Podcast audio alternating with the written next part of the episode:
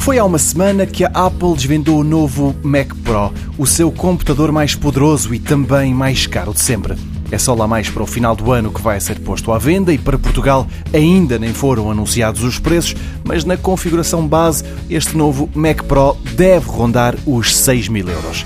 Foi com esse valor em mente que a revista PC Guia se atirou para um artigo em que se propõe a construir uma máquina com especificações parecidas com a proposta da Apple e depois fazer as contas ao preço.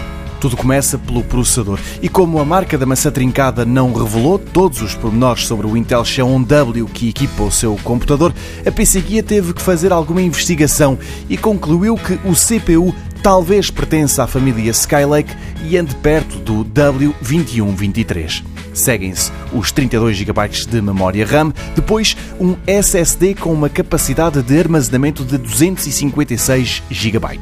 Aqui, o jornalista Pedro Troia recomenda um Western Digital Black, que é mais rápido do que a solução mais barata que se encontra no mercado mais componentes. Primeiro a placa de rede, depois a placa gráfica, que normalmente, depois do CPU, é aquilo que mais dinheiro custa num computador.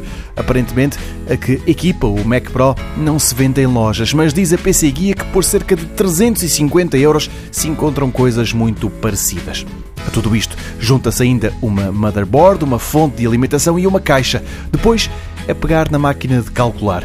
Tudo somado, os componentes escolhidos pela PC Guia ficam por cerca de 1.800 euros. Ficaria muito mais barato do que a proposta da marca norte-americana, é certo, mas este computador sofreria de um grande problema. Não seria compatível com o excelente sistema operativo da Apple. E mesmo assim, face aos 6 mil euros, esta parece ser uma ideia muito tentadora.